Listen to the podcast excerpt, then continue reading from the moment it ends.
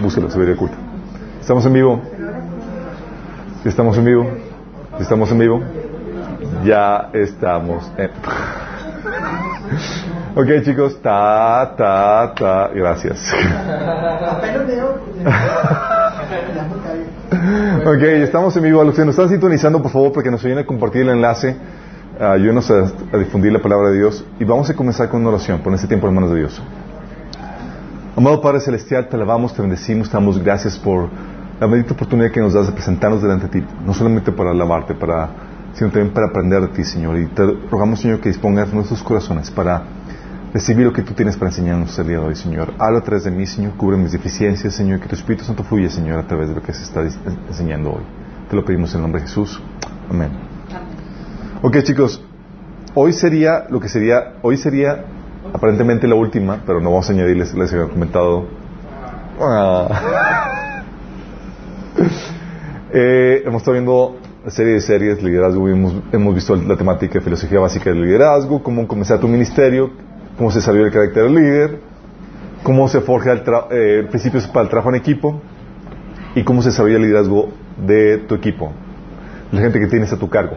Y vamos a terminar con la última sesión de esta, de esta quinta de esta quinta sección, vamos a ver la temática de ser modelo como una parte principal, así muy contundente en cuando se trata de desarrollar el liderazgo de la demás gente. Sí. Déjame explicarte qué onda con eso, chavos. Mira, hemos visto, o vimos la, la, sesión pasada, los principios para desarrollar el liderazgo de la demás gente. ¿Se acuerdan? Vimos eh, que debes de, de, amar a la gente, debes confiar en su potencial, debes eh, darle, delegarles responsabilidad, capacitarlos, darles coaching, darles retroalimentación, jalar las orejas. Vimos que debes de fomentar la independencia, eh, disciplinarlos, ponerles altas demandas y todas esas cuestiones que tienes que, ingredientes que tienes que poner para poder desatar eh, el liderazgo de la gente que está a tu cargo.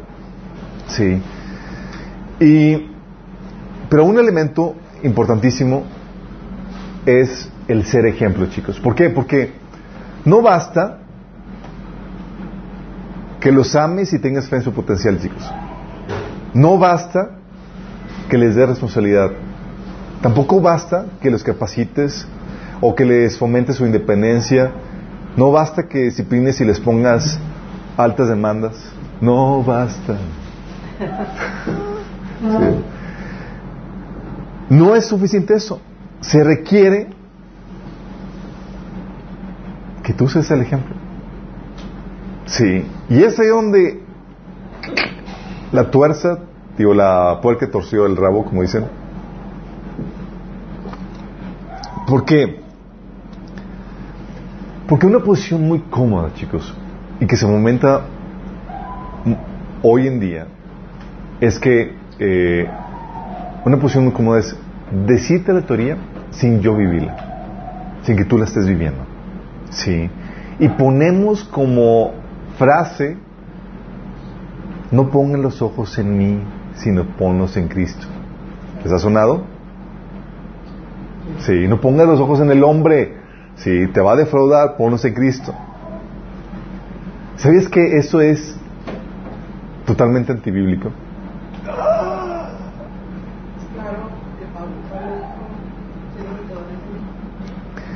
Pablo exactamente, mira, la, la, la, tremenda carga que se pone Pablo. Primera de Corintios 11.1, Pablo dice, imítenme en mí como yo imito a Cristo. ¿Estás viendo la, la tremendo peso de responsabilidad que, Pablo estaba poniendo sobre sí? Es, ¿sabes qué? Necesitan verme a mí para que sepan cómo seguir a Cristo. Y eso te, te, te habla de la importancia que hay de los roles, los modelos a seguir. Porque yo te puedo hablar de, Cristo como se enseña que es la Biblia y demás, pero a final de cuentas necesitamos un rol, un modelo aquí, ahora, que lo ejemplifique, que me marque el cómo seguirlo, cómo vivirlo hoy en día. Y te dejo a ti y a mí. Ah. Está muy alta la varita. De hecho, ¿sabes qué paradigma o qué mentira te, te metes, a, metes Satanás usualmente? Dice, ah, no, es que, es que eso es para pastores. No, mi chavo, no es para pastores o líderes de la iglesia, esto es para ti, para mí, para todos. De hecho, ¿se acuerdan una de las palabras que, que dices, bueno, es que será gran Pablo, ¿sí? Pero Pablo da el mismo consejo a su pupilo Timoteo, ¿te acuerdan? En 1 Timoteo 4.2 que dice, le dice Pablo a Timoteo, Timoteo era, un era, muy joven, ¿sí? Y tenía la, problemática de que la gente lo subestimaba. Era como que, ah, pues eres un niño, hombre, ya hay gente mayor y toda la cosa, pero lo tocaba dirigir. Y le dice Pablo, no permitas que nadie te subestime por ser joven y bello. No, bello. No permitas que nadie te subestime por ser joven. Dice, sé un ejemplo para todos los creyentes en lo que dices, en la forma que vives, en tu amor, en tu fe y en tu pureza. Fíjate, sé que le dice a este joven, dice, sé ejemplo, sé modelo a seguir en la forma que vives, en tu amor, en tu fe y en tu pureza. ¿Sí? ¿Por qué? Porque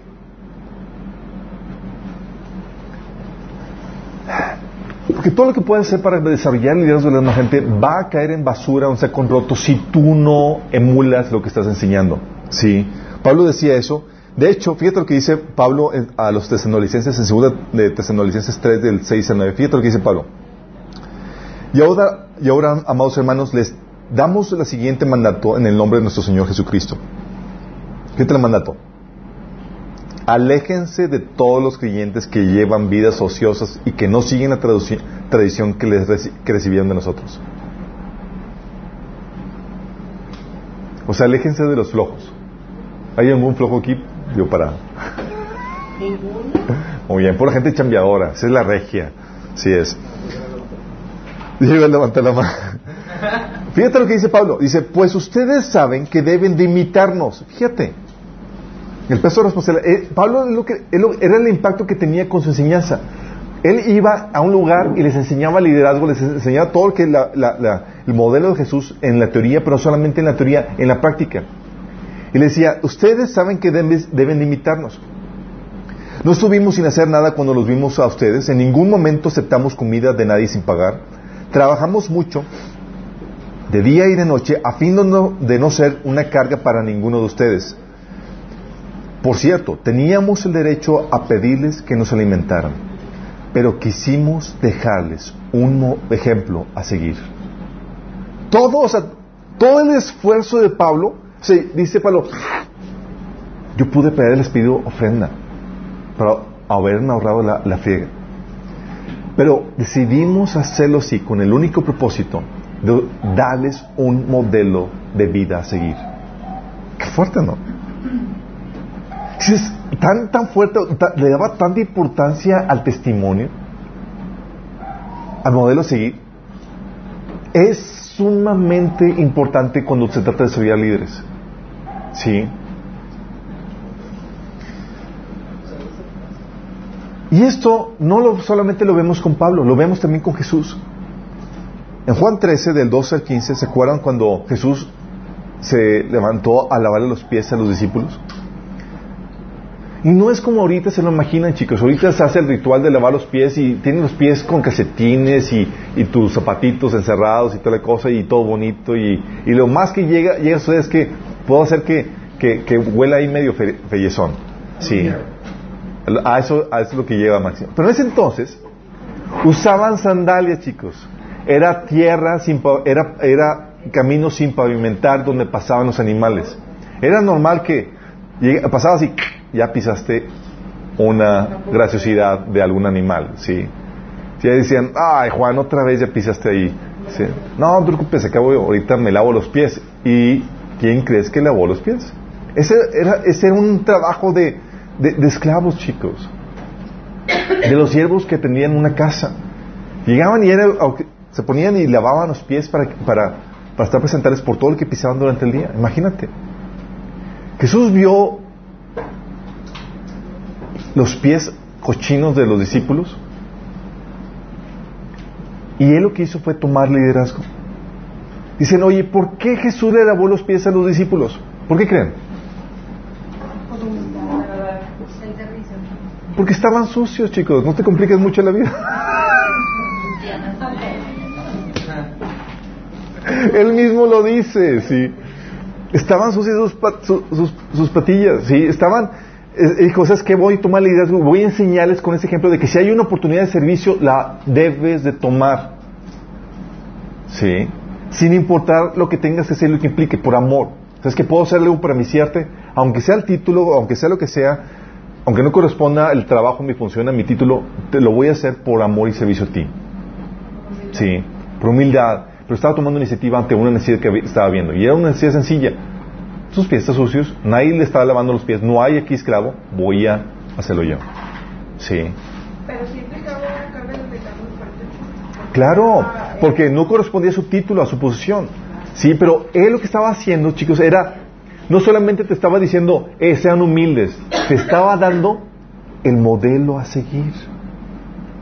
¿Sí? Él, Jesús sabía la importancia de la teoría, sin la práctica, sin darte el ejemplo a seguir, de poco sirve. Qué ¿verdad? Por eso también, Juan 13, 34, Jesús le decía a los discípulos, así que ahora les doy un nuevo mandamiento, ámense unos a otros, y todos, Chido. Pero dice Jesús, tal como yo los he amado, ustedes deben de amarse unos a otros. No, Señor, pues yo tengo mi estilo. Nah. Como yo los he amado. O sea, nos deja un ejemplo, dice, hazlo así tú también. Sí. ¿Sí se dan cuenta? ¿Por qué? Porque el modelo seguir, o sea, necesitamos nosotros, y no, no dejamos de necesitar el ser humano, modelo seguir, personas que nos inspiren, ¿sí? personas que, eh, que, nos dan un ejemplo con su autoridad de cómo lo utilizan. También para quitarte las excusas, porque a veces muchos decimos, ah, es que es imposible, ah, es que la vara es muy alta, es, pero mira, el tipo lo está viviendo. Y te quita a ti las excusas. ¿Sí? Digamos, ¿Nunca se han sentido así como que avergonzados de, de, lo que el sacrificio que viven otros cristianos y demás, y luego tú, si con todas las comodidades y demás, y batallando? Sí. ¿Qué hacen esas personas? Te dan un modelo así de que, wow, todo lo que pagan y es, no hay excusa para ti. ¿Sí me explico? Entonces te quita las excusas, también te, te provee un modelo real de cómo se vive la fe. Eso aplica para el área cristiana, chicos, y aplica para cualquier área. O sea, tú quieres desarrollar líderes, tú tienes que emular lo que predicas. Sí. Pero eso aplica también a todo cristiano. ¿Por qué? Porque se nos dio la tarea de ir y ser discípulos. Y es un llamado a liderazgo, como lo hemos platicado. Y el precio que te invita Jesús a pagar, que es muy alto, es el precio de un líder. O sea, Jesús espera que lleves su nombre y que tú puedas decir, imíteme a mí así como yo imito a Cristo qué fea. bueno, todavía no me invites todavía. El Señor espera eso de ti. Sí.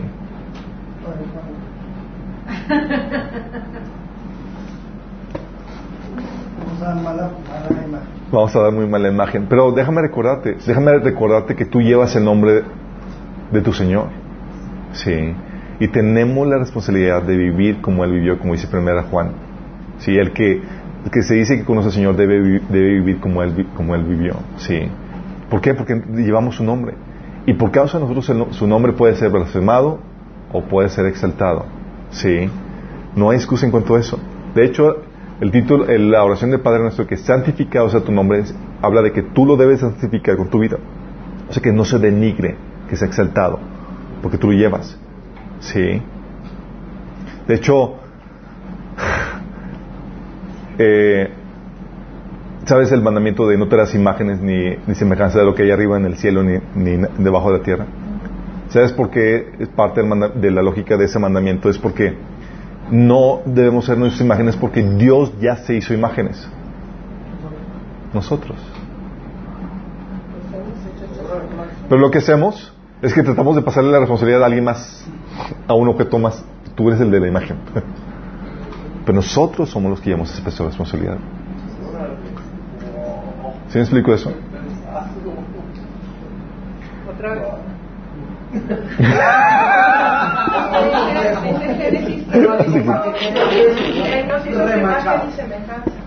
Dice Génesis. O sea, yo no puedo rendir a una imagen porque. Porque Dios ya se hizo imágenes, así somos su imagen. Él. No para que lo adores, pero para que tú lo representes en su naturaleza, en su, como dice Jesús, y vimos su gracia y su verdad. La gracia del unigénito Hijo de Dios, sí, y su verdad. Dios espera que tú reflejes sus atributos, porque tú eres su imagen. ¿Sí me explico? Y dices, oye, tal vez no brilles como la transfiguración. Tal vez estás medio negrito, no importa. Sí. Jesús no esperaba que lo reconocieran por brillar. Jesús lo esperaba que lo reconocieran por su naturaleza, por cómo se conducía en esta vida. Y dice ahí que vimos la gloria del Padre en él. A eso se refiere. Y Dios espera que, veamos la gloria del Padre en ti y que la reflejemos al mundo. Por eso el ejemplo, o sea, nuestro evangelio, nuestro predicar la palabra, chicos, ¿sí? Es un, o nada más imagínate, se nos dio la tarea de ir y hacer discípulos, enseñándoles al Señor todas las enseñanzas, todos los mandamientos que, nos ha, que el Señor nos ha dado. ¿Sí? Y el Señor dice, no basta la enseñanza. Tu vida tiene que reflejar lo que vas a enseñar para que tenga el punch, para que pueda tener el efecto que se espera. Sí. Y Jesús por eso decía, en esto conocer al mundo que son mis discípulos, en que se aman unos a otros. O sea, decía, la teoría y la enseñanza, la aplicación es una cosa, pero tiene que ir acompañado de la conducta. Sí, para que la gente pueda ver la gloria de Dios en nosotros. Qué peso de responsabilidad tan tremendo, ¿no? Pero no podemos aspirar a nada menos. Sí. El Señor espera grandes cosas de nosotros. Y es aquí donde quiero que entiendas esto. Nosotros somos, tenemos que dar un ejemplo seguir, tenemos que ser modelos para la, para la gente que, que enseñamos, que discipulamos, a la gente a nuestro alrededor, ¿sí? Y más también si estamos a cargo de, más gente. Pero tienes que entender un fenómeno en ese sentido. Vas a encontrarte que hay una brecha de madurez entre el discípulo y el maestro. Típicamente va a ser eso. ¿Por qué? Porque el discípulo, la persona que comienza, no tiene nivel de líder o de la persona que lo está discipulando. Por algo lo está discipulando. Digo, hay muchas cosas que ignoras que te tengo que enseñar. ¿Me explico? Entonces hay una brecha entre lo que sabes y los de, eh, entre lo que sabes eh,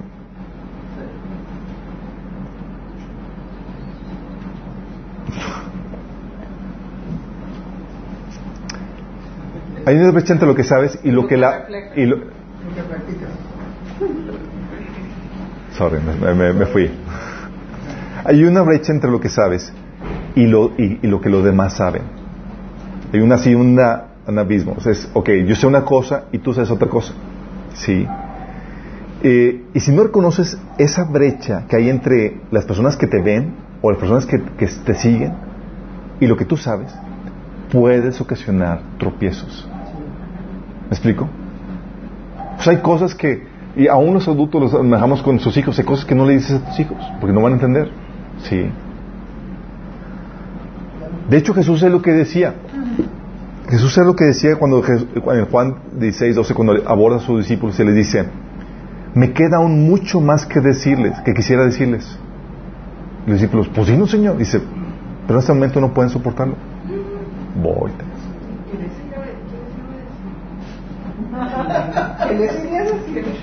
Se lo reveló Pablo, se lo reveló a Juan, muchas cosas que el Señor tiene que enseñar. Sí. Pero fíjate lo, lo, que dice, dice, hay mucho que no les he dicho, que ustedes ignoran. Sí. Y Pablo era lo mismo así con, con la iglesia, chicos. Dice la Biblia que, que se restringía de muchas cosas porque el nivel de madurez de los discípulos no era el que se requería para abordar esas temáticas. Te dice, por ejemplo, en 1 Corintios 2, 6, Pablo dice, sin embargo, cuando estoy con creyentes maduros, sí hablo palabras de sabiduría. O sea, con los inmaduros no. Hay cosas que no, no hago y que no platico con gente inmadura. No me lo van a entender. Qué heavy, ¿verdad? ¿Por qué? Porque se reconoce que hay una brecha entre, lo que, entre lo que el, líder sabe y el discípulo sabe. Y en base a eso te trato de acuerdo a lo que sabes, a tu nivel. ¿Sí me explico? Por eso, primera de Corintios 3, uno dice Pablo, no puedo dirigirme a ustedes como espirituales, sino como inmaduros, apenas niños en Cristo. O sea, no les puedo hablar y decir todo lo que podía decirles, pero porque todavía no estaban listos. Él reconocía esa brecha que hay, ¿sí? Y por esa brecha,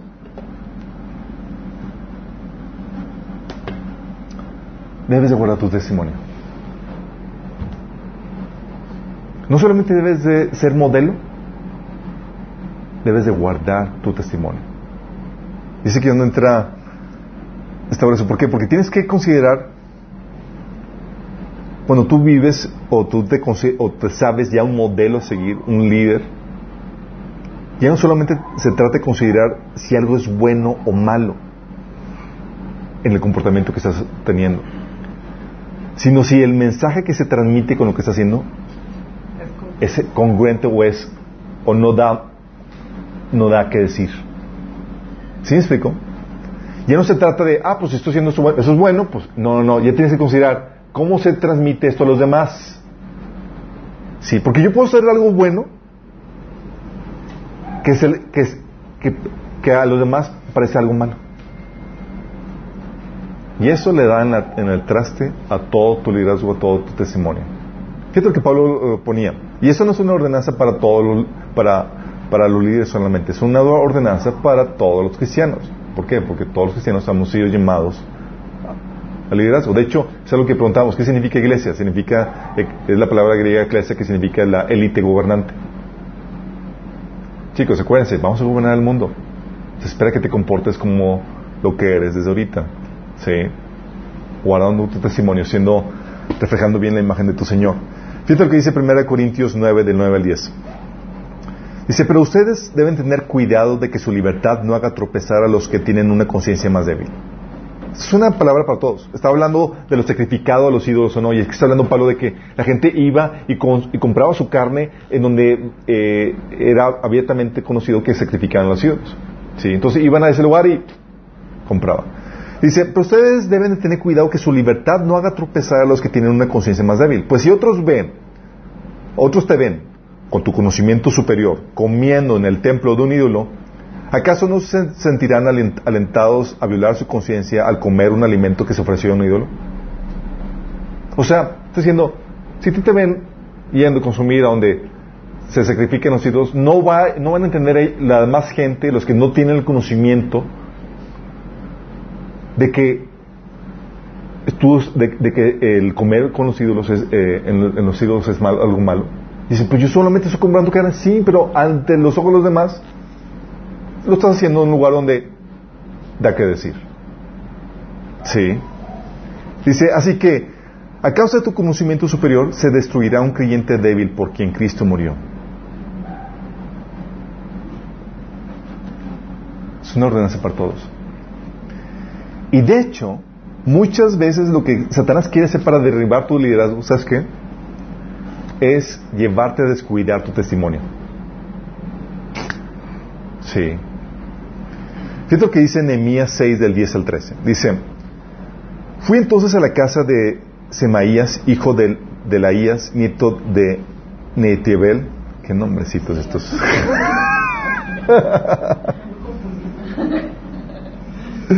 Dice que se había encerrado en su casa. Él me dijo, reunámonos a la, a puerta cerrada en la casa de Dios en el interior del templo porque vendrán a matarte. Sí, esta noche te quitarán la vida.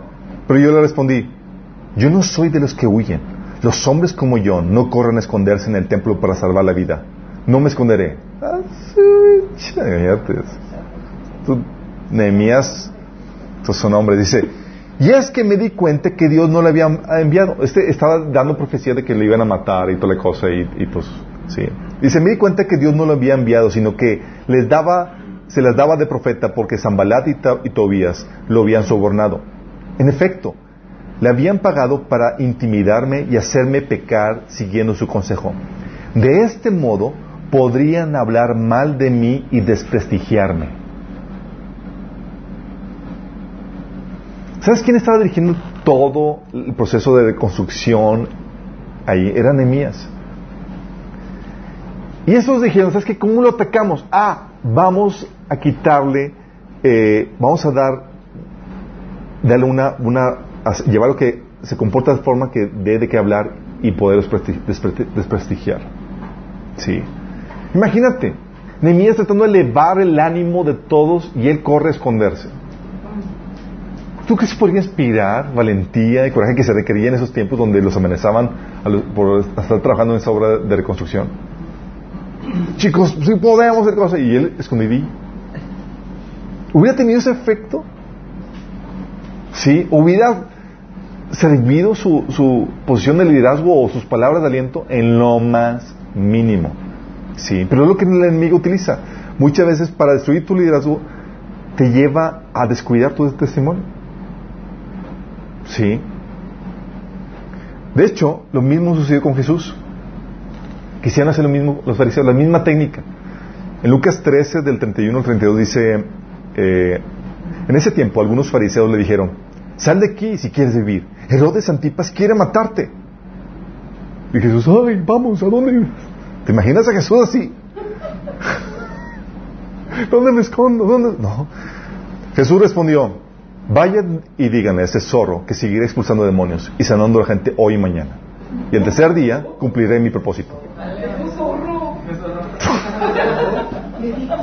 Dijo zorro porque era un héroe de... de...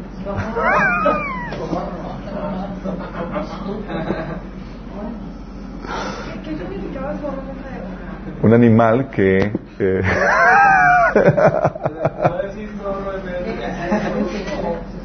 No, como que era muy despectivo. Mira, no fue un halago, ¿sí? Déjame decirte. si entendemos el contexto. Sí. El decir zorro no era, era despectivo, ¿no? Sí, no era como que dile zorrito, sí, cariño. No, ¿verdad? Era como... Sí, era un despectivo. pues. No, no sé decirlo. Pero bueno, a lo que voy, chicos, no pierdan el- de, de vista el eh, lo que queremos abordar aquí. ¿sí? No, no, se pierdan el zorro. Piensen, Jesús no huyó, no permitió que su testimonio fuera desprestigiado.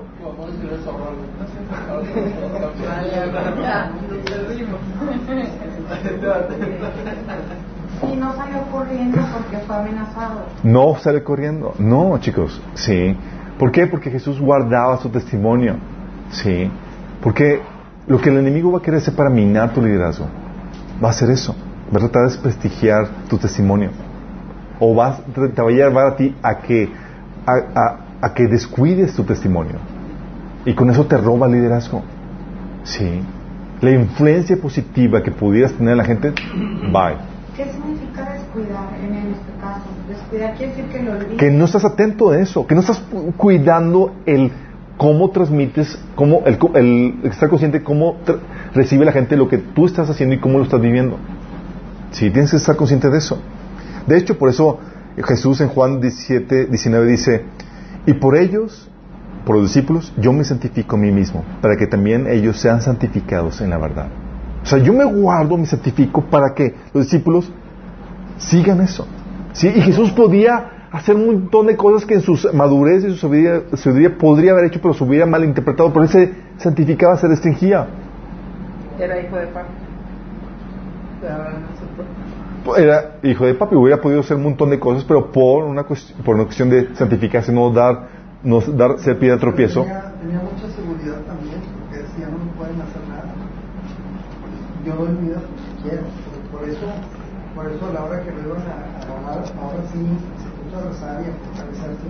Porque ahí sí estaba haciendo gotas de sangre, del miedo, del pánico, de, pero porque ya sabía lo que venía y él lo había aceptado.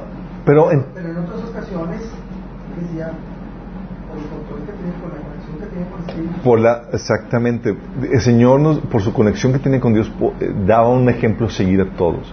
Sí. Pero él cu- cuidaba su testimonio. Él no dejaba serse- de dejarse llevado ni caía en las astucias o en las artimañas del enemigo para descuidar o desacreditar su testimonio. ¿Sí me explico? Digo, suficiente tenemos con que el enemigo va a hablar mal de ti, tú portándote mal, como para que le eches más leña al fuego descuidando tu testimonio. ¿Sí me explico? Y debes entender eh, por eso, chicos, que algo que, que Dios nos enseña es que Dios defiende su fama, su reputación, su nombre ante las naciones. ¿Se han visto ese fenómeno en la Biblia? Y debes entender que Dios defiende su fama. Él defiende la verdad de quién es Él Porque dicha verdad no, o sea, no hay nada más valioso que su honor y su honra y la alabanza que Él merece. ¿Hay algo más valioso que, que, que en la creación que Dios, el Creador? No. Lo más valioso que hay es Él, su honor, su fama, su, la verdad de quién es Él. Pero, entonces Dios defiende, defiende su honor, defiende su fama y también lo hace por nuestra causa para que la gente pueda tener una imagen correcta de Dios y vean su gloria y vengan a Él. Satanás ya ha esparcido suficientes mentiras acerca de Dios para alejar a la gente de Él. Sí, dice la Biblia que la ley de Dios se revela contra toda impiedad e injusticia que, que detienen con su maldad la verdad que Dios les ha revelado. Sí. Por eso Dios cuida su testimonio por causa de, los, de, de su gloria y de los que le seguimos y de los que le seguirán. ¿sí? Fíjate lo que dice el pasaje de Job, capítulo 42. ¿Se acuerdan? Fueron unos 40 capítulos de puros charlas entre Job y sus amigos, no, que tú eres culpable, no, que no soy culpable, no, que sí pecaste, no, que no he pecado, no, y es que Dios no... Empezaron a... Sus debates de, de teología simplista, eh, nomás que no concordaban con la realidad de cómo era Dios. Y al final saben cómo se pareció Dios y, y este Job queda humillado y se arrepiente por todo lo que dijo. Pero fíjate la actitud de Dios para con, con los amigos de Job. Dice, después de que el Señor terminó de hablar con Job, le dijo a Elifaz, el temanita, estoy enojado contigo y con tus dos amigos, porque no hablaron con exactitud acerca de mí como hizo mi siervo Job. Así que tómate siete toros, siete carneros, y vayan con mi siervo Job y ofrezcan una ofrenda quemada por ustedes mismos. Mi siervo Job orará y yo aceptaré la oración a favor de ustedes. No los trataré como se merecen, a pesar de que no hablaron con rectitud como lo hizo mi siervo Job. No, hablaron con, de mí con rectitud como lo hizo mi siervo Job. No hablaron con rectitud acerca de, de, de Dios, imagínate. O sea, estaban dando un testimonio de Dios incorrecto. Dios, estoy enojado. Qué, delicado, ¿no? Hablar con de Dios a la ligera. Sí. Éxodo 32, del 11 al, al, al 44, ¿se acuerdan cuando Dios se pone a interceder por el pueblo de Israel y le dice que calme su ira? Y el argumento que le da es, Señor, el testimonio ante las naciones. Fíjate lo que dice. Pero Moisés trató de apaciguar al Señor, su Dios, y dijo, oh Señor, le dijo, ¿por qué estás tan enojado contra tu propio pueblo? Al que sacaste de la tierra de Egipto con, tan grande poder y mano fuerte. ¿Por qué dejar que los egipcios digan, su Dios lo rescató con mala intención de matarlos en los montes y borrarlos de la faz de la tierra? Abandona tu ira feroz, cambia tu parecer en cuanto a ese terrible desastre con el que amenazas a tu pueblo. Entonces el Señor cambió de parecer en cuanto al terrible desastre con que había amenazado destruir el pueblo. Pero fíjate lo que, lo que lo llevó a hacer eso. La intención de Moisés es, Señor, guardemos el testimonio. ¿Qué va a decir la nación acerca de ti? Salmo 106, del 7 al 8 dice, nuestros, nuestros antepasados en Egipto no quedaron conmovidos ante las obras milagrosas del Señor. Pronto olvidaron sus muchos actos de bondad hacia ellos. En cambio, se rebelaron contra Él en el Mar Rojo. Aún así, Él los salvó para defender el honor de su nombre y demostrar su gran poder. O sea, ¿será que Dios cambió de parecer por haber intercedido a Moisés? Dios o sea, si no hubiera intercedido, si se los hubiera echado. Chicos, hay muchos casos en la Biblia donde gente intercede y Dios exhibe misericordia. Sí. Tienes el caso de Job que te dijo, oye, Job ahora por ustedes y no los voy a tratar como se merecen. Sí. Tienes el caso de Abraham con este, eh, que fue este Ismael, ¿se acuerdan? Que vino la plaga. Dice, va ahora por ti para que no, no vengan plagas sobre tu familia y mueran todos. Sí. Ves, ves tras. De hecho, es lo mismo que hacía Dios con los ancianos. Si alguien está enfermo, mande llamar a los ancianos, úngelos, y si ha pecado serán perdonados. Sí. La intercesión es algo que se la Biblia enseña y es algo por Dios supera. Pero no creas que, que es de nuestra propia auton autonomía. Es Dios nos pone a orar e interceder por misericordia. Sí. La Biblia dice que busqué a alguien que se pusiera en la brecha y no lo encontré, por eso vino instrucción. Así es. Dice Éxodo 14:4.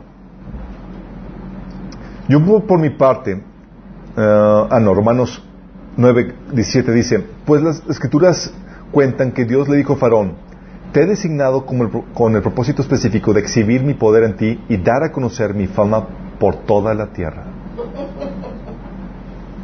Es decir, tú que eres un ya me rechazaste, no importa, te voy a utilizar, te voy a sacar provecho. Sí. A ese punto Faraón ya lo había rechazado y Dios, por el rechazo de Faraón, endureció su corazón. Dice Éxodo 14:4.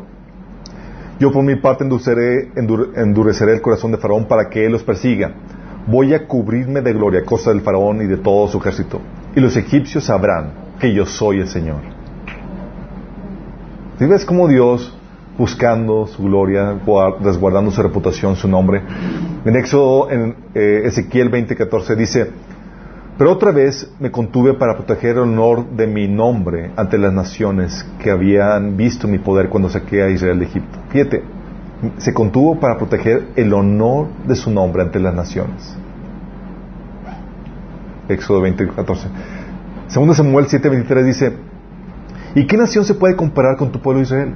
Es la única nación en la tierra que tú has redimido para hacerla tu propio pueblo y para dar a conocer tu nombre. Hiciste prodigios y maravillas cuando, cuando al paso de tu pueblo, al cual redimiste de Egipto, expulsaste a las naciones y a sus dioses. Sí. Para dar, a conocer su nombre. Fíjate. Ezequiel 36 del 22 al 23 dice, por lo tanto, daste el mensaje a los israelitas de parte del Señor soberano.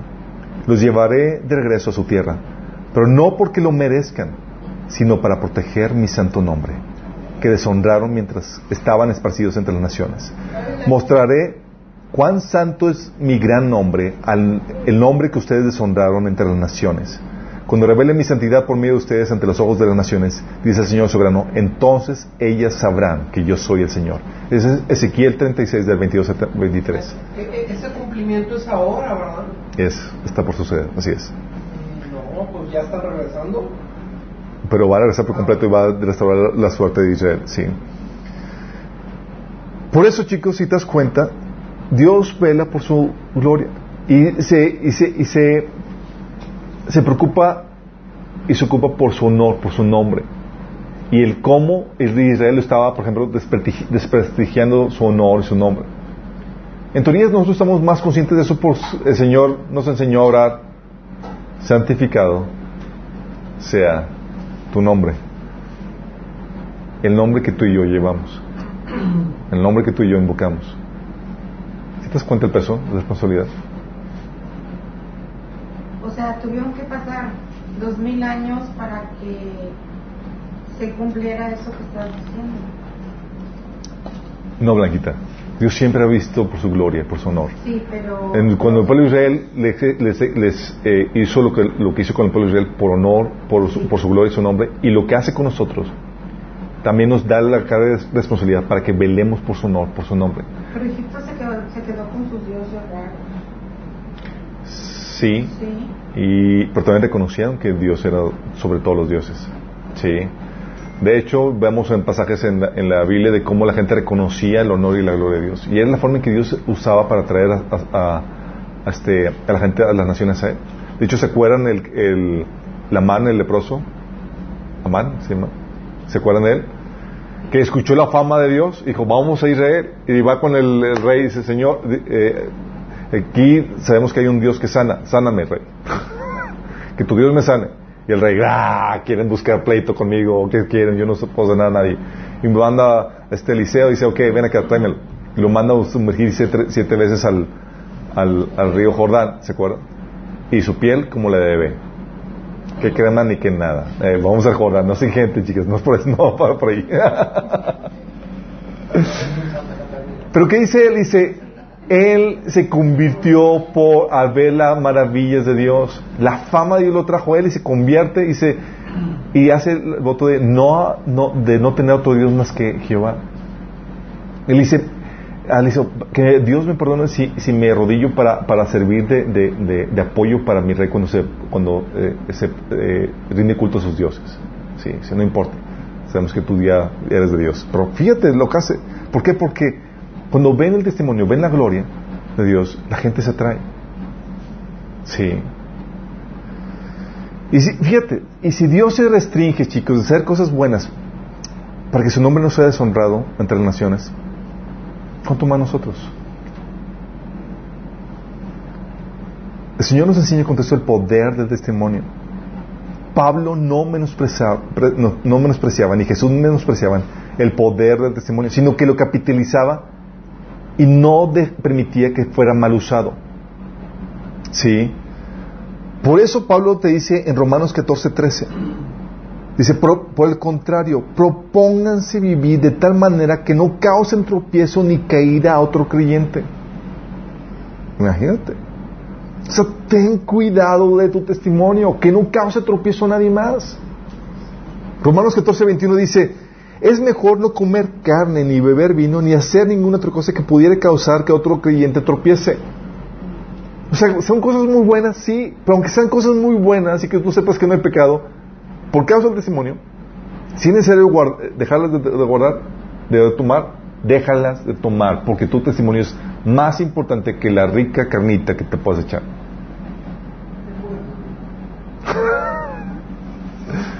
¿Sí vas entendiendo la importancia y cómo le, da, le está dando a la importancia a tu testimonio? Sí, porque en eso radica tu liderazgo, chicos. Y estamos glorificando a Dios a través de Así es. Así es. Digo, déjame decirte esto. Tú podrás...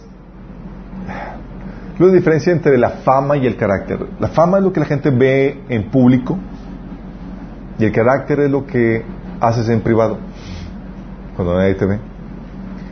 Y el testimonio es, debe ser íntegro, chicos, en el sentido de que en privado o en público debe hacerlo. ¿Por qué? Porque con Dios no andas jugando. Si tú en lo privado no estás siendo fiel a Dios, ¿sabes qué va a hacer Dios? Te va a exhibir. Sí. Te va a exhibir. Sí. Y no lo hace porque te odia. ¿Por qué te exhibiría? Para corregirte. Para corregirte. Primero te corrige en privado, ¿no entiendes? Te corrige así, te vas diciendo, ¿no entiendes? Órale, en público, para que te avergüences y te arrepientas. Qué ¿verdad? Por eso dices, oye, que mientras que, guardo mi testimonio mientras que la gente no me vea. Olvídate, mi chavo. Sí. Si dices, oye, pues no lo estoy haciendo, estoy haciendo cosas sin que nadie vea y para guardar mi testimonio, no, es, te vean o no te vean, guarda tu testimonio, porque Dios sí lo ve y te va a exhibir. A mí me ha corregido varias veces así y me exhibe así de que, Señor, ¿qué onda con esto? O sea, te exhibe, sí, pero lo hace por tu bien. Romanos 14 dice, dice, en una palabra, no den lugar que se hable mal del bien que ustedes practican. En pocas palabras, no hagas cosas buenas que parezcan malas. ¿Vas entendiendo? Es vigila tu testimonio. Sí. Dice Romanos 14, 22, dice, tal vez tú, tal vez crees que no hay nada malo en lo que haces. Y hay cosas, chicos, que por nuestra madurez y nuestro crecimiento, en la brecha entre el discípulo y el líder, decimos que esto sé que no tiene nada malo, pero aquí la persona que está, el discípulo, la persona que todavía no sabe, me lo va a malinterpretar. ¿Sí? Dice, tal vez tú crees que no hay nada malo en lo que tú haces, pero manténlo en- entre tú y Dios. ¿Sí? Benditos son los que no se sienten culpables por algo que han decidido que es correcto.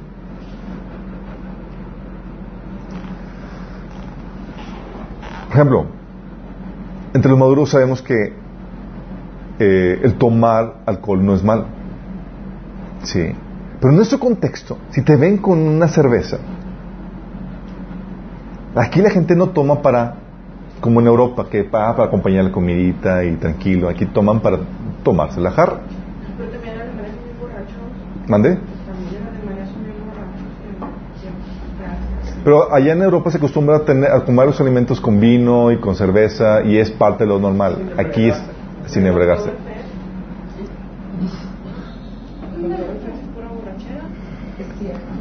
Hay contextos, hay contextos, pero sabemos que es parte de la cultura, ¿sí?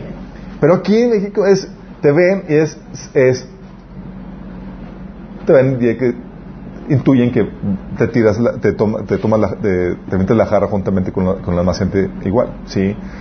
Por eso aplica este pasaje. Tal vez tú creas que no hay nada malo que haces, pero manténlo entre tú y Dios, ¿sí?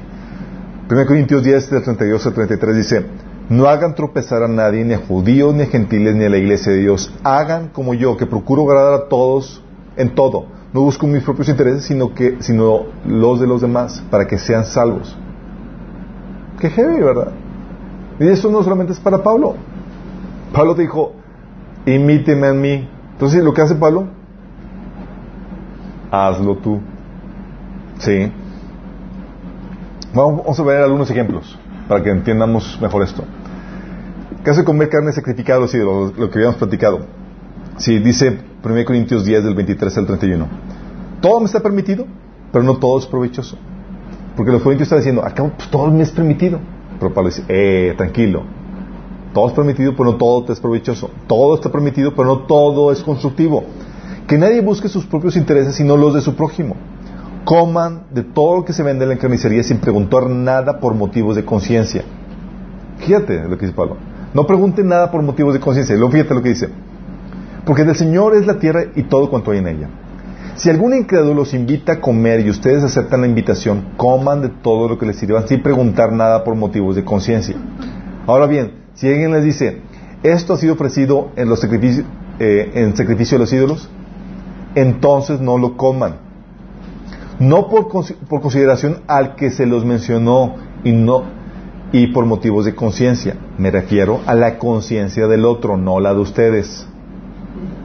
¿Por qué? Dice, ¿por qué se ha de juzgar mi libertad de acuerdo a la conciencia ajena? Si con gratitud participo de la comida, ¿me van a condenar por comer algo por lo cual doy gracias a Dios?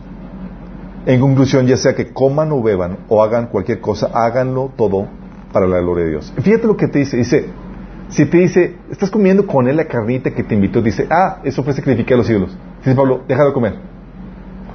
Por causa de la conciencia. No la tuya, la de él. Los que lo vean. ¿Por qué? Porque si tú sigues comiendo, tú estás dando el sello de aprobación de que lo sacrificado de los ídolos es una práctica válida. Pero eso ya casi no aplica, ¿no? ¿Cómo no? El día de ¿Cómo? ¿Cómo? Sí, oye, te dan los dulces. Estos dulces los pedimos en Halloween.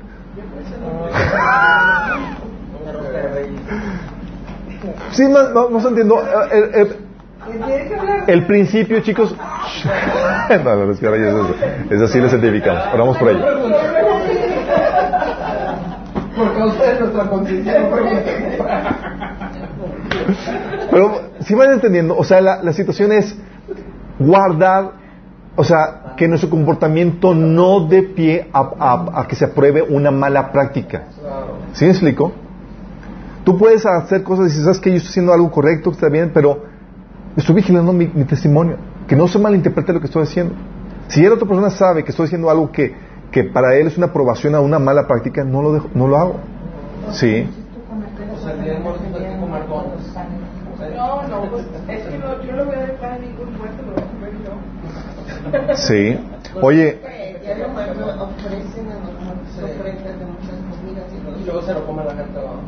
Entonces que aquí, aquí ves en este ejemplo, chicos, que eh, eh, aquí el ejemplo que está dando Pa- Pablo es que, que al comer carne, que el incrédulo te dice que fue sacrificada, se va a hacer la idea de que es correcto ir a los cultos de dedicación de, de dicha carne.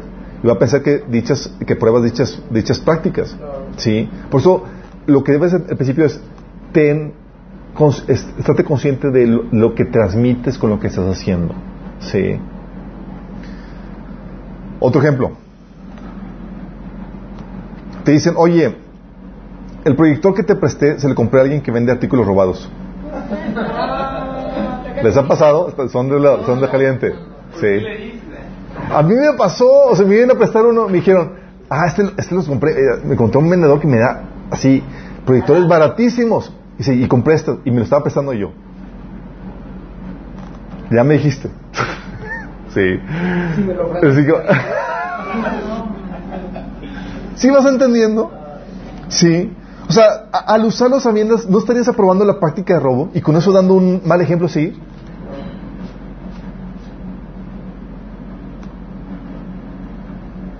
Películas pirata, sí. Oye, la película que te estoy dando es pirata. Sí. Oye, me ha tocado, y estos ejemplos son de, de casos que me llegan de consejería. Dicen, oye, me voy a quedar a dormir en la casa de mi novio. Son cuartos separados, no vamos a hacer nada, vamos a ir de viaje. Sí. No, hay gente que tiene dominio propio, ¿sí? Es muy raro todavía. Yo creo que es lo correcto. O sea, mejor no le dices a nadie y sabes que no vas a hacer nada y te vas de viaje o no lo haces. Porque no estás influido. O sea, si nadie lo sabe, una mano. ¿Te encuentras a alguien en el hotel? No, O sea, escucha, o sea, tú sabes que no van a hacer nada malo. Tienes experiencia dominando tus impulsos y tu cuerpo, pero... Pero la otra persona que sabe.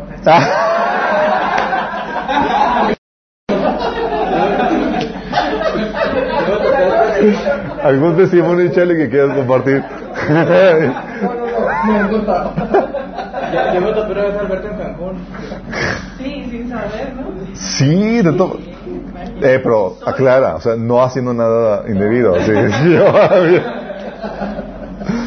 o sea, tal vez tengas... Estaba orando. O por ejemplo, no, O sea- me voy a hablar con mis amigos. Yo no Va- va- vamos, vamos para allá, vamos, vamos para caso. O sea, eh,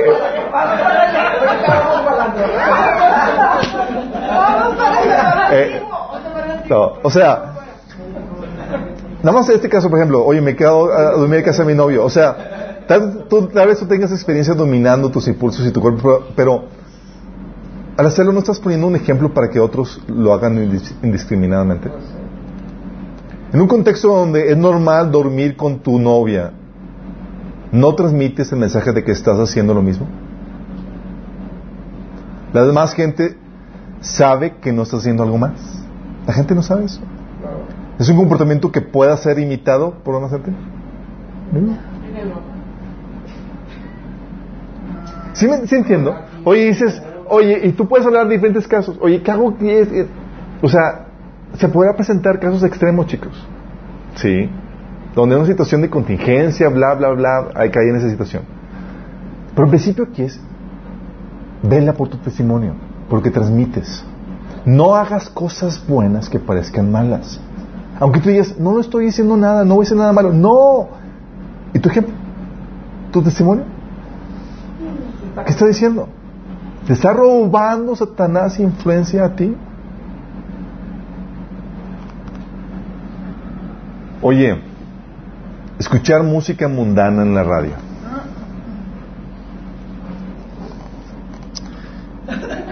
O en internet.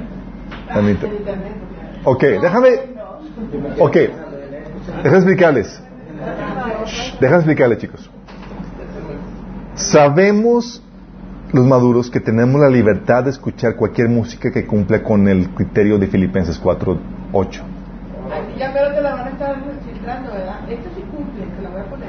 Hay gente que sí lo hace y yo lo hago.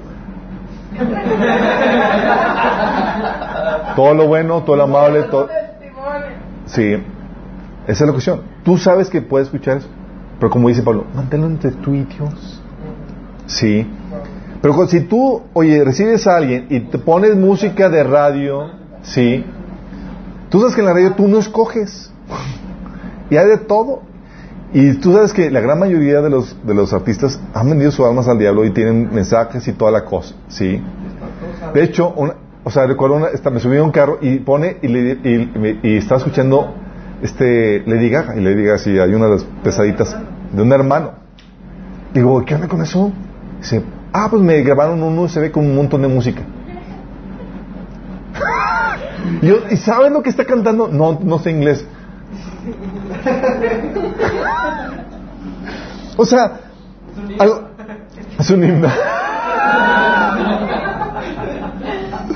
O sea, sabemos que tenemos libertad de escuchar cualquier cosa que tenga, que cumpla con los requisi- requisitos de Filipenses 4.8, pero si al escuchar música mundana en la radio, ¿no estás enseñando a tus hermanos menores en la fe que, que, es correcto escuchar cualquier música que aparezca en la radio? Ellos no saben que tú estás discriminando. ¿Sí? Ellos no escuchan, escuchan música mundana. Pero tú no, tú no le dices, ah, eso ya la, ya la filtré y tú no estás dando la enseñanza de esto y aquello, sí. Esto, estoy escuchando los fans. O, o, o, o peor, peor aún, peor aún si ni siquiera tú lo estás filtrando. ¿Sí? Y luego más en Spotify, chicos. ¿Sí sabes que en Spotify tú te das alta y la gente puede seguirte? Tú dices...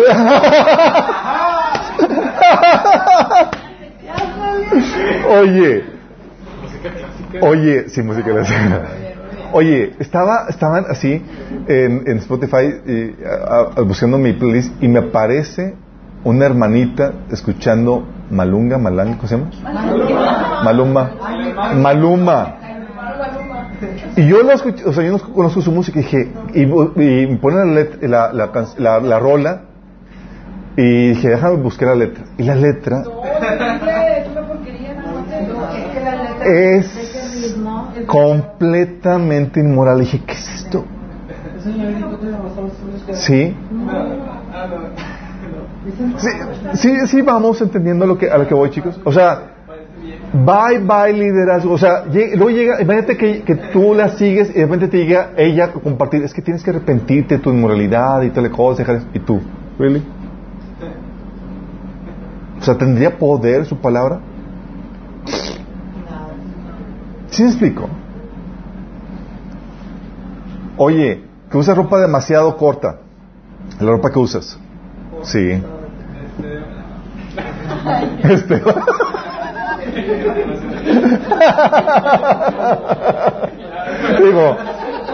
Entiendo que a veces engordas y a veces...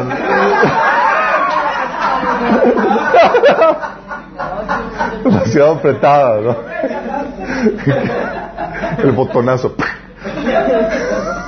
Oye, pero también va para los varones porque ahora los varones andan siempre así, todos tatuados, así, presumiendo sus conejos. Sí, es cierto. Y, y luego aparte depilados. No, deja tú. Y con, con las cejas pantalón- sacadas y... El pantalón a media nalga, qué asco. Ese es el varón. Y en las mujeres, ya, ya no ni lo platicamos porque ya Sí, no o, o usando eh, pantalones embarrados a los hombres. Ah, sí, como mayón. Sí. Como ballet. Que parece chorizo mal amarrado. Oye, tal vez tú, tal vez tú no lo haces con ninguna intención mala, sí, pero usando ropa así eh, demasiado corta o, o provocativa, o sea, no estás dando siendo tropiezo para el sexo opuesto, primera. No transmites Al mismo sexo. al mismo sexo. O no transmites un mensaje a las hermanas, por ejemplo, más jóvenes, en caso de las mujeres, eh, en la fe de que eh, ellas no ven que, eh, eh, de que ellas no ven muchas veces lo provocativo, eh, qué tan, gra- qué tan provocativo es o no, sino que, ve- que simplemente es provocativo. O sea, no estás dando un mal testimonio con eso. Sí. De hecho, ya pusieron códigos de ética de vestimenta en las universidades, por lo mismo. Imagínate. En la UDM, en el TEC, en todos lados. O sea, tú dices, oye, yo me, yo- oye, te vististe con, con ropa media cortita, o sea, pero no es tan tan corta, pero estás ahí en, el- en lo indefinido. Pero ese indefinido no da el testimonio de que está bien vestirse provocativamente. Sí. Por eso, chicos, o sea, todas estas cuestiones se las digo porque lo- el enemigo lo que quiere hacer es que seas muy parco y descuidado con tu testimonio para robar tu liderazgo. Sí. Oye, malas palabras.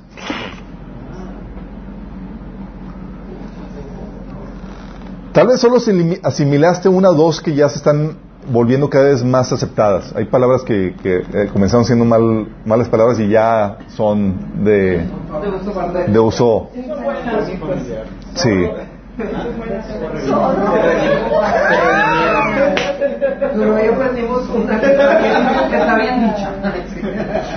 Oye, tal vez asimilaste una o dos que están malas, que, que- que cada vez son más aceptadas, ya no se ven lo malo, pero en el contexto, en nuestro contexto, no dejan de ser catalogadas como malas palabras. Y si tú las usas, ¿acaso no se inclinarían a pensar que también dices el resto de las malas palabras? Sí. Lo que dijo Acacia, ir a asistir a un antro. Oye, tal vez fuiste a un evento, una, eh, fue a un, un evento de ocasión especial o a la disco. Sí, ahí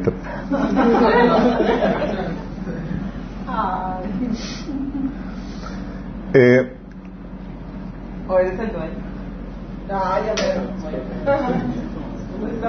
Y es ahí donde, oye, sa-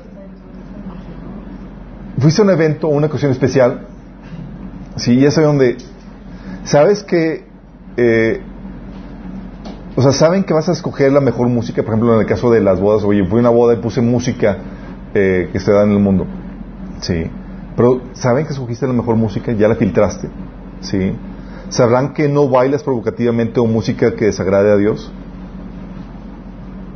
O sea, tu testimonio cuenta mucho eso. Tú dices, oye, no estoy bailando, yo escojo la música que bailo. La idea es aquí vigilar tu testimonio para que no te tachen como el resto de la gente. Sí. Algo que, que, que, que decimos a mi esposa y yo cuando hemos ido a eventos y más es, no bailamos cualquier música, decíamos que la letra realmente no tenga nada malo. Y ahorita hay muchas rolas que son letras que. Sí, pero ¿por qué vigilamos nu- nuestro testimonio? Sí, dices, oye, me gusta bailar y yo sé que, que- que hay música bonita y toda la cosa bailable, ok. Filtra el asunto, sí. Tú no puedes transmitir o poner música indiscriminadamente, sí. Oye, como se da ahorita, que te invitaron a cantar a un evento de la iglesia católica o ecuménico. Para Ay, ay, ay. el coro de la iglesia. ¿Les ha tocado? Artistas famosos. Tocó con Hillsong, con, con este Adrián Romero, con eventos eh, católicos y ecuménicos. Don Moen, el español, Alex Campos, Ángeles Campos. Sí. Fíjate bien esto. Dices, oye, ellos dicen, oye, es que vamos a compartir el evangelio con la gente que no lo conoce. Ah, como Ricardo Montaner. Ese que, que, que se volvió cristiano. Ah, sí. Oye, dices, es que hay que ir a donde, aunque no van pa- a, la- a la gente que no conoce a Dios para compartir, para, a esos eventos para compartir el Evangelio. Pero tal vez tú vas con la mejor intención para compartir el Evangelio por medio de tu música o incitar que la gente realmente, genuinamente adora a Dios. Pero en realidad, Satanás te está utilizando para validar y apoyar dicho movimiento. O al asistir no estás dando tu sello de aprobación a dicho movimiento. ¿Sí? No. Estás dando tu dicho, tu validando, estás dando, estás dejando que Satanás te utilice para utilizar, para validar y apoyar dicho movimiento y para desviar a los pequeños en la fe. Porque dicen, si él dice, si él está yendo y está apoyando dicho movimiento ecuménico o católico, es que es una persona líder, sabe, tiene- y mucha gente débil en la fe va y lo acepta y lo abraza. Sí. Y no van a iglesias locales, se van al Vaticano. O sea, sus congresos han sido dentro de las iglesias del Vaticano, congresos juveniles de. Sí. Tampoco no puedo ir yo a, por ejemplo, tengo a mi tía que vive en el convento y celebró 63 años de vida religiosa y invitó, yo estuve con ella. Porque es una familia. Es Sí. familiar. Pero una cosa es, ah, pues voy a un evento católico por, por, por, para apoyar y auspiciar ese evento. Sí.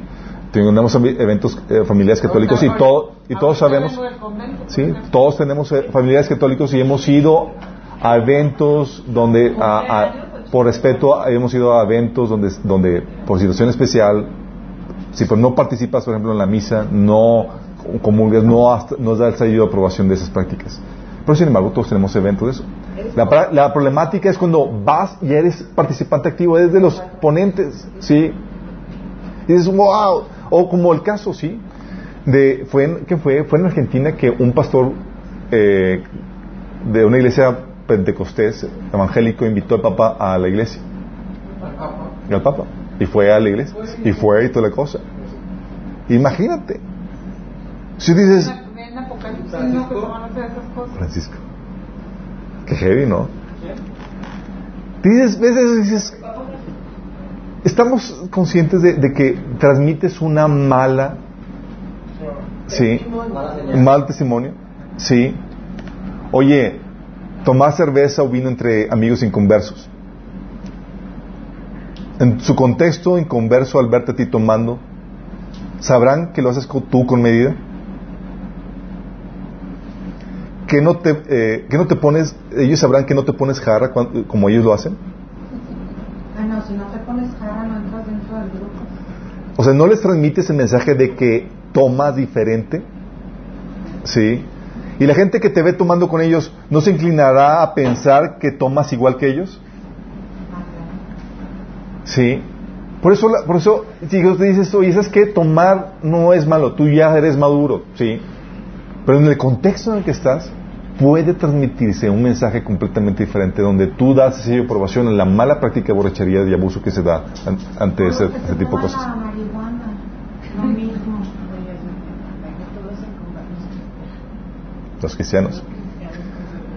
Oye, en la plática con otros sale que estás viendo House of Cards o Game of Thrones. Ay, me chocan.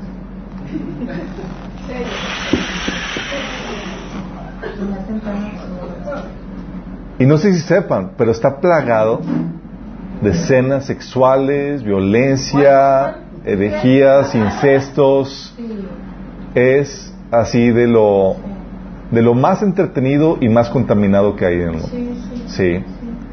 Oye, salí que eso, ah, que- le- sale- salió que le estás viendo. No indica que, que, que ves, no te, no es un, no, no es un indicio para la gente, un, un, eh, no le estás transmitiendo, transmitiendo a la demás gente que ves programas indiscriminadamente. O sea, tal vez no esté tan, tan cargada las, eh, de, de escenas. Pero, pero, lo, pero lo está.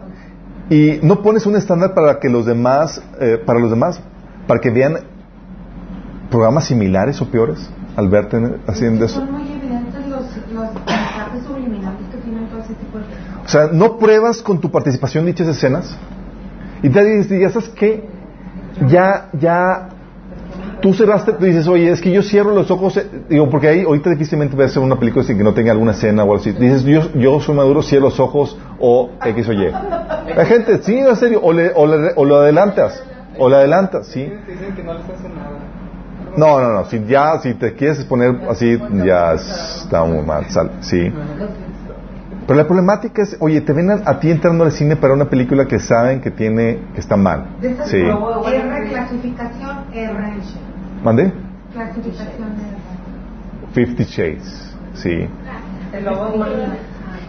Oye, ¿nos das el sello de aprobación para ese tipo de... de- de- o, o sea, tú dices, oye, yo cierro los ojos. ¿La demás gente sabe eso? No, pues sí, toda la película. Hay películas que nada más cierras unas cuantas escenas o unos cuantos segundos, pero otras que son toda la película. Sí. Yo me he salido del cine con mi hija. O sea, mi esposa, o sea, ya no podemos, nos hemos tenido que salir. Hay películas de las que mm, ustedes han- saben, se han tenido que salir, mm, me han dado testimonio porque se pone la cosa muy fea.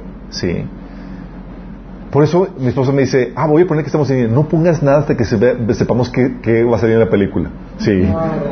Porque, ah, porque estamos dando el sello de aprobación de, eh, sí, aquí, ah, pues pasaron, fueron a ver esa. Y, y ¿no te pasó que, que estabas en medio de película y te arrepientes y tienes que, de hecho, me lo platicaste, te acuerdas, Anita, y dijiste, esto está de lo peor.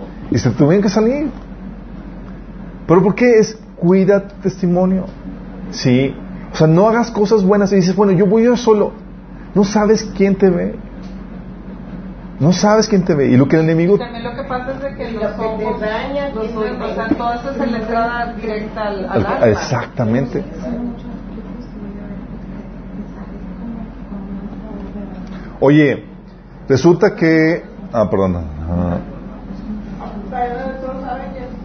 Ahora sí, pudiera Games of Thrones. Game of Thrones.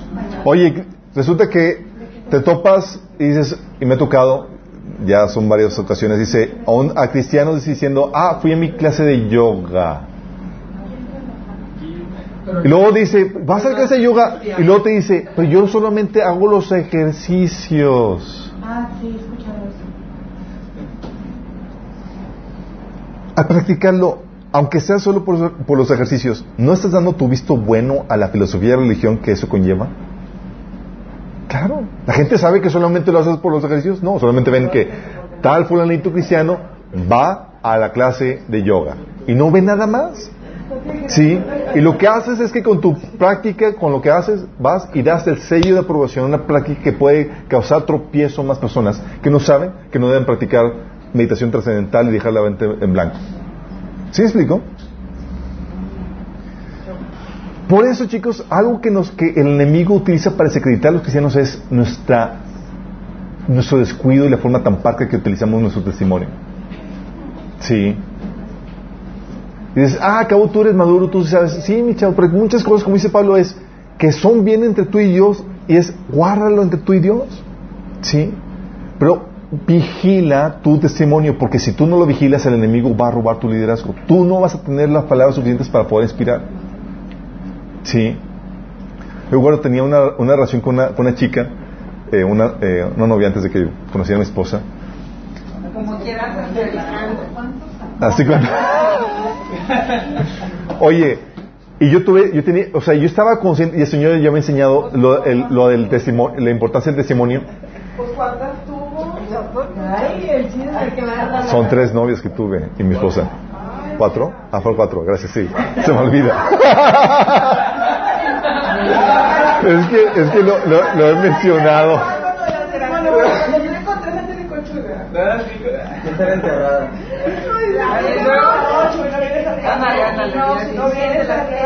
Oye, espérame, espérame. No, X, pero va- déjame, dar, déjame explicarles. Yo recuerdo que tuve que sentarme con ella y decirle, ponerle las re- reglas de la relación para no ser de mal testimonio. Horarios, la forma en que no podíamos ser, reglas de, para no ser mal testimonio. Y estaba súper enojada. Y ella me sacaba la vuelta porque ella quería tener una relación así, normal, tranquila. Y le dije, yo tenía que decirle, le dije, "Me- Dios me ha llamado para ser testimonio a los jóvenes. Y yo tengo que ser testimonio desde ahorita. ¿Cómo le voy a decir a a un joven de que tenés que resguardarte y no puedes estar a solas si, nosotros, si yo lo estoy diciendo desde ahorita? Sí. Ellos van a decir, ¿tú lo hacías de joven? No, ay, no, pero te lo tengo que decir de ti. ¿Sí me explico? O sea, cuando ya tienes una visión de lo que implica tu testimonio, tú guardas y te resguardas para poder ser testimonio. Sí, para poder decir, sí se puede. ¿Me explico? Para que tu testimonio tenga autoridad. Obviamente, tenemos que entender que hay casos que tienes que ser mullados por el Espíritu en todo esto. Porque hay cosas que siente ya ser que están medio... Por ejemplo, Jesús comiendo con pecadores. Sí. Y hay gente que, que se vale de esto para decir, ah, es que puedo juntarme con amigos mundanos y toda la cosa. Pero no te engañes, ¿sí? Las malas compañías corrompen las buenas costumbres. Y los demonios de esas personas te van a influenciar a ti para poder caer en los mismos pecados. Eso lo vimos en... en- Más si estás débil. Exactamente, más si estás débil. Sí, por eso debes entender el contexto en el que se da. Pero aquí es un contexto donde, Jesús- donde la gente podría malinterpretar eso. Pero Jesús dijo claramente, estoy aquí para compartirles el Evangelio. Los enfermos, los sanos no necesitan eh, eh, el médico, sino los enfermos. Jesús estaba ahí para compartirles, no estaba en plan de convivencia ni de chalala, vamos a hacer, son mis nuevos amigos. Estaba en plan de compartirles, sí, de conquistarlos para Cristo. Sí. Pero pues obviamente tenía que obedecer la voz del Espíritu Santo y podía dar de qué hablar. Otro caso que podía dar de qué hablar era cuando Oseas le dice que se case, Dios le dice a Oseas que se case con una prostituta. Entonces, Oseas, ve, agarra una de esas prostitutas y cásate con ella. Pero que se. Se casó, sí. Pero podía malinterpretarse eso, pero ahí, ahí tienes que estar consciente de que estaba siendo guiado por el Señor. O el caso, por ejemplo, de Isaías. Isaías, que- quiero que prediques desnudo una temporada. Y abrió, abrió un show nocturno para...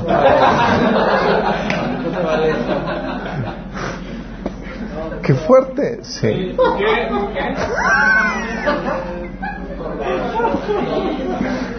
¿Qué dicen las mujeres? Isaías es mi profeta favorito. Ahora. Oye, ¿cuál, cuál fue el propósito? Yo no Hacía calor. No, no, obvio no. sacaste la mano. No, no, sí, sí, viene en la Biblia. Estoy predicando desnudo una temporada por- porque era, era, estaba profetizando de cómo iban a ser llevados cautivos e iban a estar prácticamente desnudos la, la gente que iba a ser llevada cautiva. Sí. El, el que el el que- exactamente, el que comió, el que cocinó su comida sobre la, sobre el estiércol, sí, que fue Ezequiel. Lo que es que debemos de guardar nuestro testimonio sin ser people pleasing, sin ser perso- personas que buscan agradar a la gente antes que a Dios. Sí.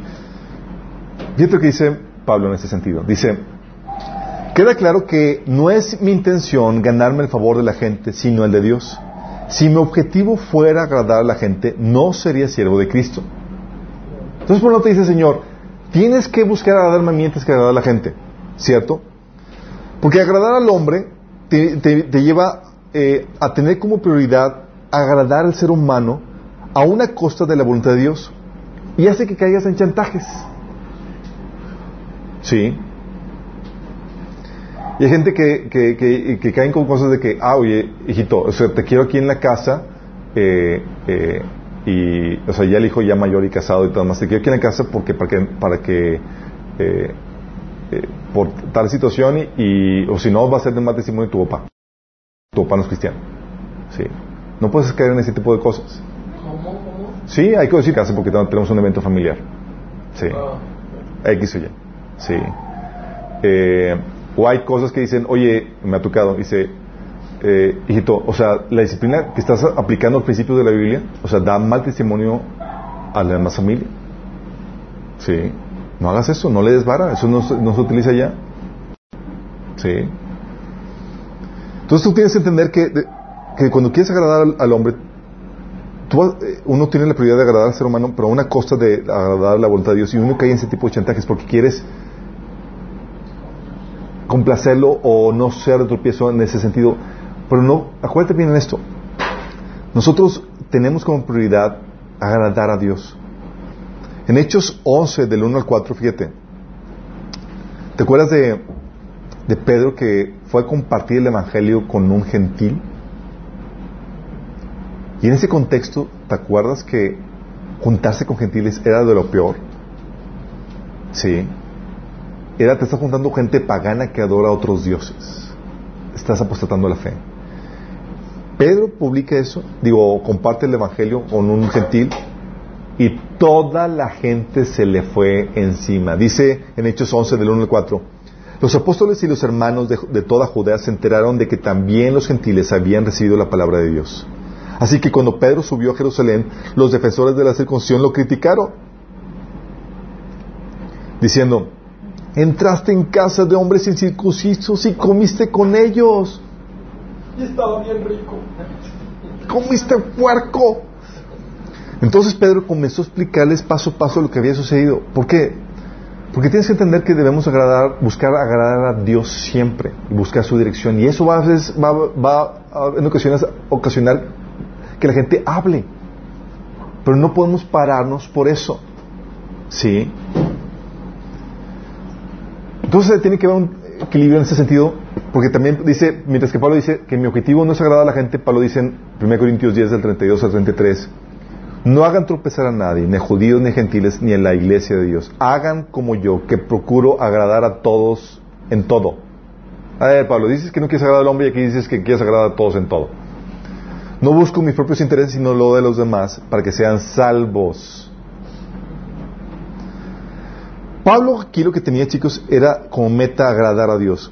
Tiene su, porque cuando tienes, quieres agradar a Dios como meta, tienes tu prioridad en, en agradarlo a Él, mientras que buscas guardar tu testimonio por causa del honor de Dios, para no dar malas impresiones y para no ser tropiezo de otros. Sí. La gente de por sí lleva a hablar mal, pero lo que haces es que estás más consciente de eso para no propiciar eso aún más. Sí. Y esto te permite no caer en chantajes. Oye, si no haces esto, entonces significa, por ejemplo, es algo que vimos en el tema de, de, matrimonios, de cómo a veces las esposas chantajean a los maridos, solamente de vez en cuando. Dice, es que si quieres hacer esto, es que no me amas. Dice, es que, amor, tengo que hacer esto Dios me marcó esto. Pero es que si lo haces significa que no me amas. O sea, la verdad es que ese tacto. Sí. Agradar a Dios a veces te va a causar pleito con tu familia, aún con tu propia esposa. Sí. Pero tienes que estar dispuesto a hacerlo. Pero dentro de ese riesgo que corres, debes de velar siempre no dar malas impresiones por causa del honor del nombre que llevas, que es el de Cristo, y por causa de la salvación de la demás gente. Sí la Biblia que los casados agradan, tienen como prioridad agradar a su, a su compañero. Eso dice la Biblia. Pero no a costa de la voluntad de Dios. No, igual si bajo ninguna circunstancia, en ningún tipo de relación. Así es. Pero hay ese conflicto. Por eso lo que hemos platicado con el caso de Moisés, ¿se acuerdan? Moisés por querer agradar a su esposa, Dios lo estaba matando, ¿se acuerdan? ¿Cómo? Moisés por querer, querer agradar a su esposa, Dios lo estaba matando. ¿Se acuerdan? ¿Mande? Lo persiguió. ¿Se acuerdan? Camino a Egipto. Se le aparece en una posada y estaba quitándole la vida a Moisés y esta Séfora tuvo que cortar el prepucio de los niños porque la esposa no quería circuncidar a los niños. Y Moisés dijo, ok, hijito, amorcito, lo que tú quieras. Y prefirió obedecer a la esposa antes que obedecer a Dios. Sí. Por eso dice aquí Mateo 15, del 12 al 15, la actitud con respecto a la gente que se ofendía con las cosas que, que Jesús decía. Dice, entonces los discípulos se acercaron y le, preguntaron, ¿te das cuenta de que has ofendido a los fariseos con lo que acabas de decir? Le dijeron a Jesús. ¿Y Jesús, en serio? Jesús le contestó, toda planta que no fue plantada por mi Padre Celestial será arrancada.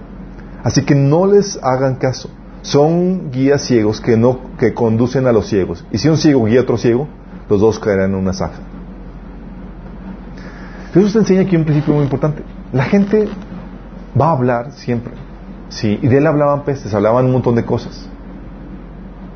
Pero aún dentro de eso, él no daba, él vigilaba su testimonio para, por causa de los que habían de ser salvos.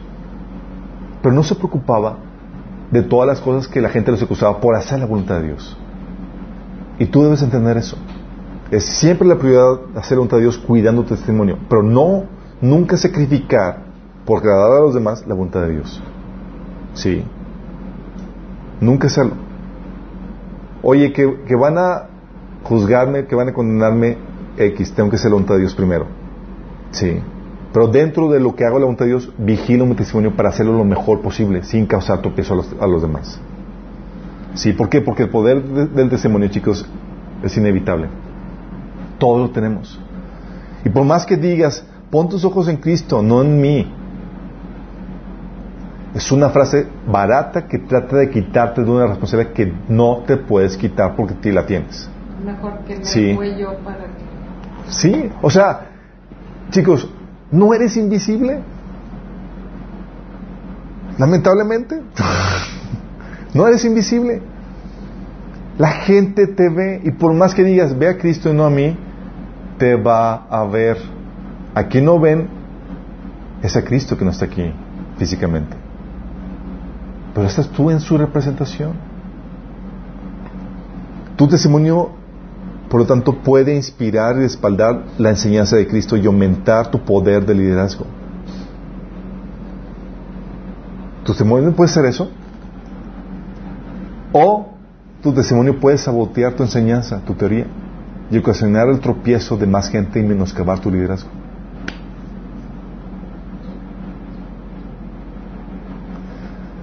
Tú, si tú enseñas, si lo que enseñas no va de acuerdo a tus hechos, tú enseñas una doble moral y una hipocresía. Como sucede en la política con los políticos. ¿Sabes por qué el liderazgo en la política está tan mal valuado? ¿Sabes por qué? Porque en las, en las campañas te prometen y en los hechos te dan puros palos. Y se ha convertido en el arte de la hipocresía. Me vendo bien, actúo de otra forma. A tal punto que tú dices, los políticos se han vuelto famosos por ser no buenos líderes, no confiables, mentirosos. Sí. Y la gente dice, es la clase política. No, es el mal liderazgo. Y comienza contigo y conmigo.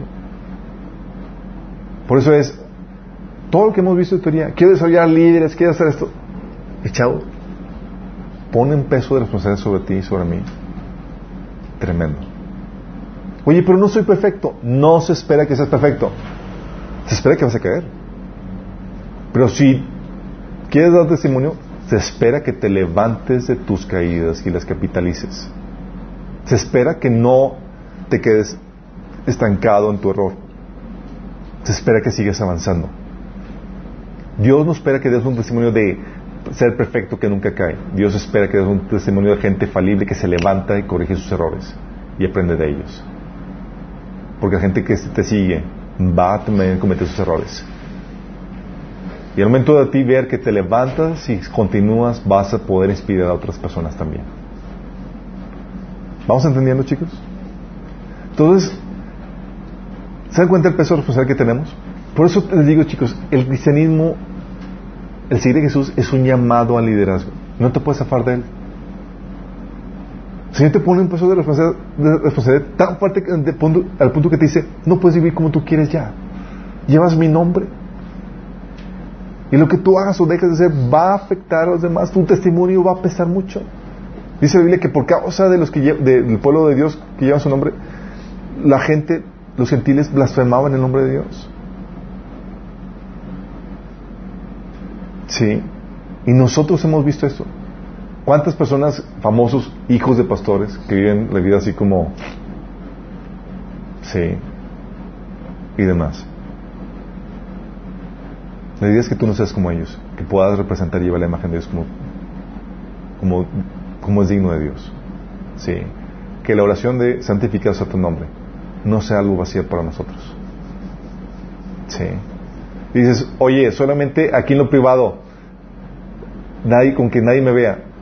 Si estás viviendo mal en lo privado, Dios, acuérdate, te va a exponer por amor a ti. ¿Vamos? Vamos a terminar con una oración. Amado Padre Celestial, damos gracias, Señor, porque tú nos enseñas la importancia de ser modelos a seguir, Señor. Amado Padre, que podamos vivir con ese peso de responsabilidad todos los días de nuestra vida, Señor. Buscando ser ejemplo en palabra, conducta, Señor, en nuestra forma de vivir, Padre. Que no demos de qué hablar a la gente a nuestro alrededor, Señor. Si de por sí ya hablan, Señor, y no se de falsedades. Que no seamos, Señor, esas piedras de tropiezo a más gente siendo descuidados con el testimonio que debemos de, de guardar, Señor. Ayúdanos, Señor, a ser inteligentes, a ser sabios, Señor para que más gente se acerque a ti, Señor, por causa del testimonio que damos, Señor. Que ninguno, que nadie, Señor, se aleje. Que no seamos de tropiezo, Señor, con nuestro testimonio. Lo pedimos, Señor, nombre Jesús. Amén.